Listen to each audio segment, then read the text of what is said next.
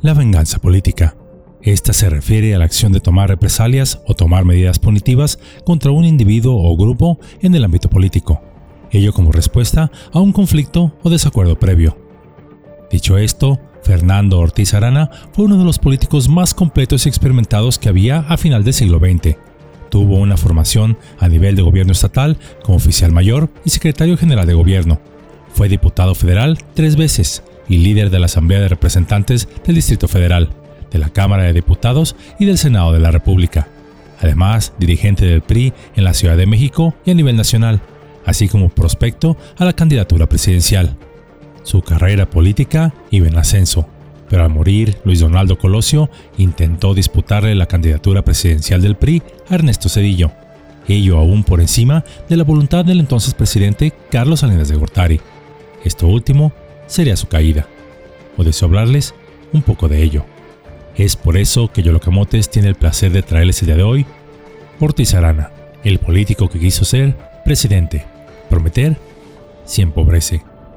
A unas cuantas horas del asesinato de Luis Donaldo Colosio, los distintos grupos al interior del partido que todo lo revoluciona buscaron imponer a quién sería su sucesor. El apoyo lo tendría Fernando Ortiz Arana, un político que hoy está en el olvido y que pretendió ser el candidato sustituto a la presidencia.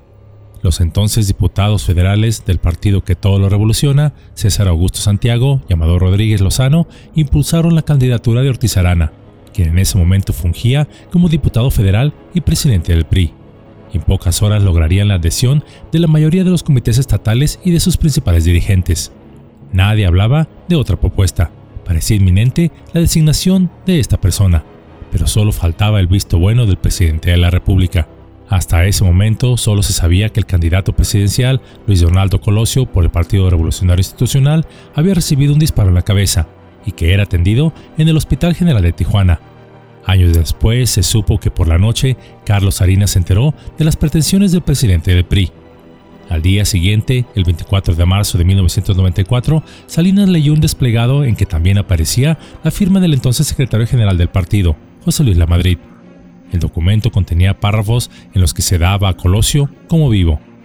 Hoy más que nunca, Luis Donaldo Colosio es nuestro candidato a la presidencia de la República. Es un hombre firme en sus convicciones. Es el mejor priista. El intento de cegar su vida es un acto cobarde que debe ser esclarecido. Un acto que, por cierto, aún espera ser esclarecido precisamente. Dos días después, el sábado 26 de marzo de 1994, surgió el rumor sobre las, entre comillas, adhesiones a la presunta candidatura de Ortiz Arana, y las cuales iban creciendo. En un hecho inaudito hasta aquel entonces, en la capital de Querétaro, se publicaron, entre comillas, pronunciamientos en favor de Ortiz Arana. Incluso se difundió un octálogo con el logotipo del PRI, en el que se daban ocho razones por las cuales debería ser el candidato presidencial. A media mañana de ese mismo día, el presidente Salinas se enteró de los desplegados publicados en Querétaro y visiblemente enojado le avisó a Ortiz Arana que éste tendría que declinar a sus aspiraciones presidenciales, por considerarlas como una deslealtad y un comportamiento ventajoso e inaceptable cuando la sangre de Colosio prácticamente aún estaba tibia. Sin mucha conciencia de lo que estaba haciendo, Ortiz Arana se dejó querer y comenzó a soñar con que ocuparía la silla presidencial. Ciertamente era un político preparado, pero se le olvidaba que la última palabra venía siempre del primer mandatario. Arana intentó ser el candidato de los grupos opuestos al presidente, esa misma mañana, en una nueva llamada telefónica, Ortiz Arana fue citado con urgencia a Los Pinos por el presidente Salinas. Antes de que Arana asistiera a Los Pinos, primero fue a la sede nacional del PRI, y él mismo solicitó a su equipo la redacción de un comunicado en el que, entre comillas, desautoriza cualquier expresión de simpatía a favor de persona alguna, hasta en tanto el partido, de acuerdo con sus estatutos, fije los términos en los cuales habrá de llevarse su procedimiento interno. Cierra la cita. Y para neutralizar cualquier madruguete, el secretario de Hacienda, Pedro Asper Mella, fue propuesto por el dinámico y siempre joven líder obrero, Fidel Velázquez, como su candidato. El domingo 27 de marzo, Ortiz Arana volvería a Los Pinos, seguro de que esta vez sería ungido como candidato. Pero, por el contrario, al salir de ahí, era otro. Su rostro estaba descompuesto. Algo le dijo Salinas que lo hizo descomponerse. Quizá algún esqueleto en el closet que Arana tendría por ahí y que Salinas le recordaría de sus pecados cuando era joven. ¿Quién sabe? Pero el caso es que Arana estaba fuera de sí, parecía como ido. Pero fue el 28 de marzo, al día siguiente, por la noche, cuando se determinó que el líder del partido habría de convocar a la prensa para que él mismo expusiera que no deseaba ser candidato del PRI. El poder del presidente Salinas no se cuestionaba y Ortiz Arana tuvo que disciplinarse. El martes 29 de marzo, la humillación para Ortiz Arana será notoria, cuando estuvo entre los hombres del poder que asistieron al videodestape hecho por Manilo Fabio Beltrones en la residencia Miguel Alemán de los Pinos, y más tarde en el Salón Presidentes tuvo que someterse en público al renunciar a su candidatura y anunciar la de Ernesto Cedillo. las fotografías del 31 de marzo de ese mismo año, después de la toma de protesta de Cedillo, Ortiz Arana aparece levantándole la mano a su adversario, quien sonreía. Él mismo, es decir, Arana, tuvo que firmar la solicitud de registro de Cedillo ante el IFE. Mes y medio después, a 48 horas del primer debate entre candidatos presidenciales, Ortiz Arana renunciaría a la presidencia del PRI en medio de una disputa interna por el palomeo de las listas al Senado y a la Cámara de Diputados. Ingresaban Ignacio Pichardo Pagaza y José Francisco Ruiz Maciú, como presidente y secretario general del PRI. Ortiz Arana ahora tenía en su contra al presidente saliente y al presidente entrante. Pero su historia no terminaría aquí. Tres años más tarde de la elección presidencial, donde Cedillo resultaría ganador, en el año de 1997, desde el interior del PRI, le calentaron la cabeza a Arana para que se lanzara como candidato a la gubernatura de Querétaro.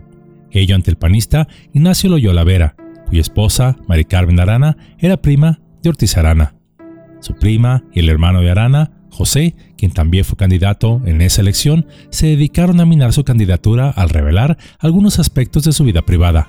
Pero esta derrota, es decir, la de Ortiz Arana, fue trabajada en realidad desde el poder presidencial. Todos daban por hecho que Ortiz Arana sería el próximo gobernador de Querétaro. Al iniciar su postulación por el PRI, incluso el llamado jefe Diego, Diego Fernández de Ceballos, le recomendó a su primo hermano, Francisco Fernández de Ceballos Urueta, que no aceptara la candidatura del PAN. Ello, entre comillas, porque nadie tiene posibilidad alguna de ganarle la gobernatura a Fernando Arana. Cierro la cita.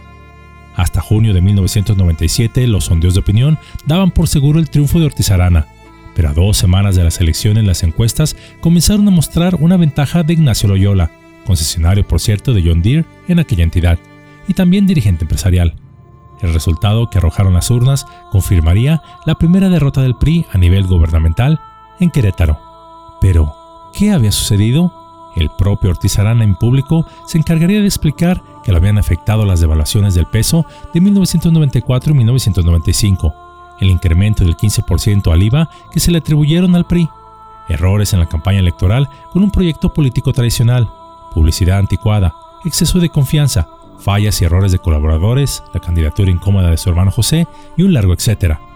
Pero, el hecho de que Ignacio Loyola Vera le pudiera ganar a un peso completo de la política nacional, como lo fue Ortiz Arana, tiene también otras explicaciones. En 1997, la realidad de esa derrota fue hecha pública por el entonces líder juvenil Arnulfo Moya Vargas, quien declaró que el exalcalde de San Juan del Río, Leopoldo Peralta Navarrete, conocido de Carlos Salinas de Gortari, le había llamado para decirle que no se moviera, porque el entonces secretario de Gobernación de la administración de Ernesto Cedillo, Emilio Chaufet, le había confiado que el ganador de la contienda en Querétaro iba a ser el panista Ignacio Loyola Vera.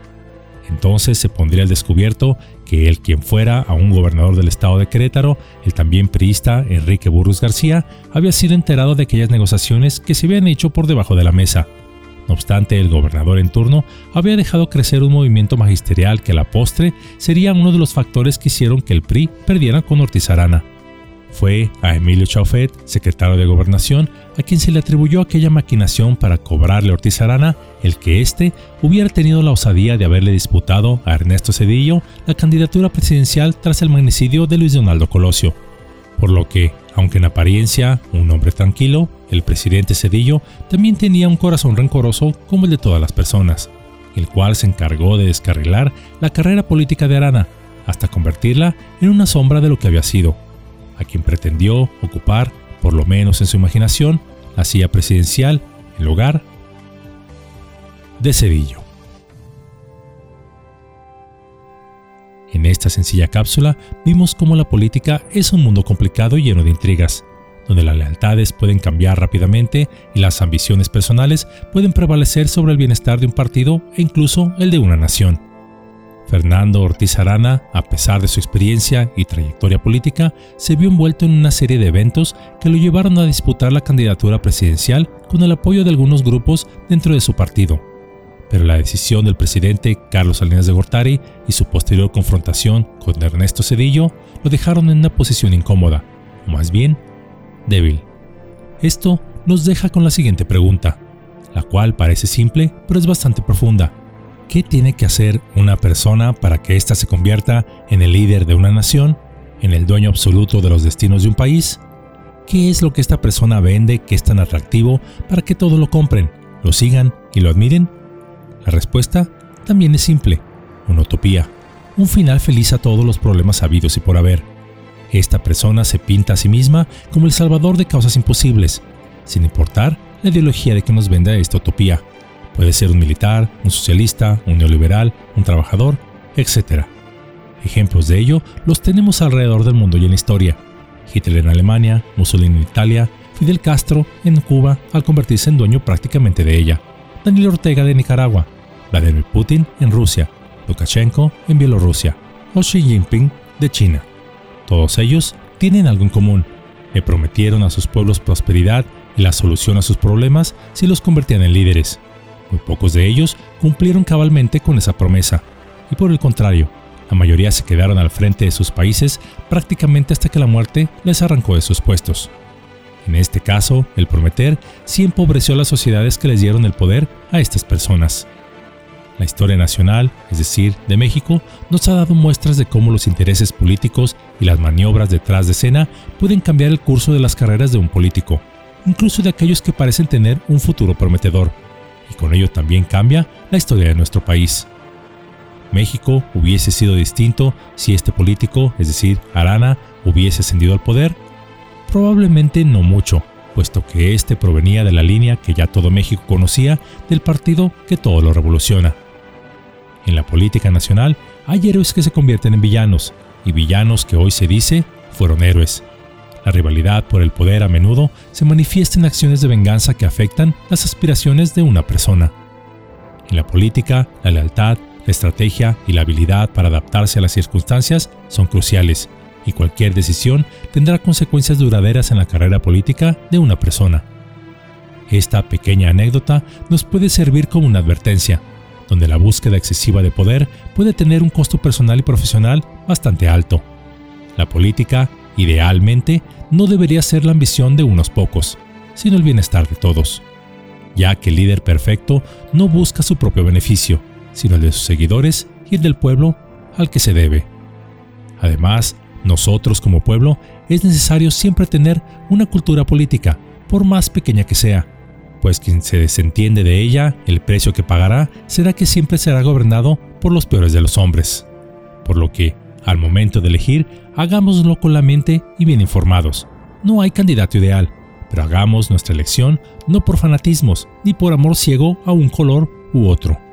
Pues como dijeron los antiguos griegos, hasta que los filósofos sean reyes o los reyes sean filósofos, las ciudades nunca tendrán descanso de sus males.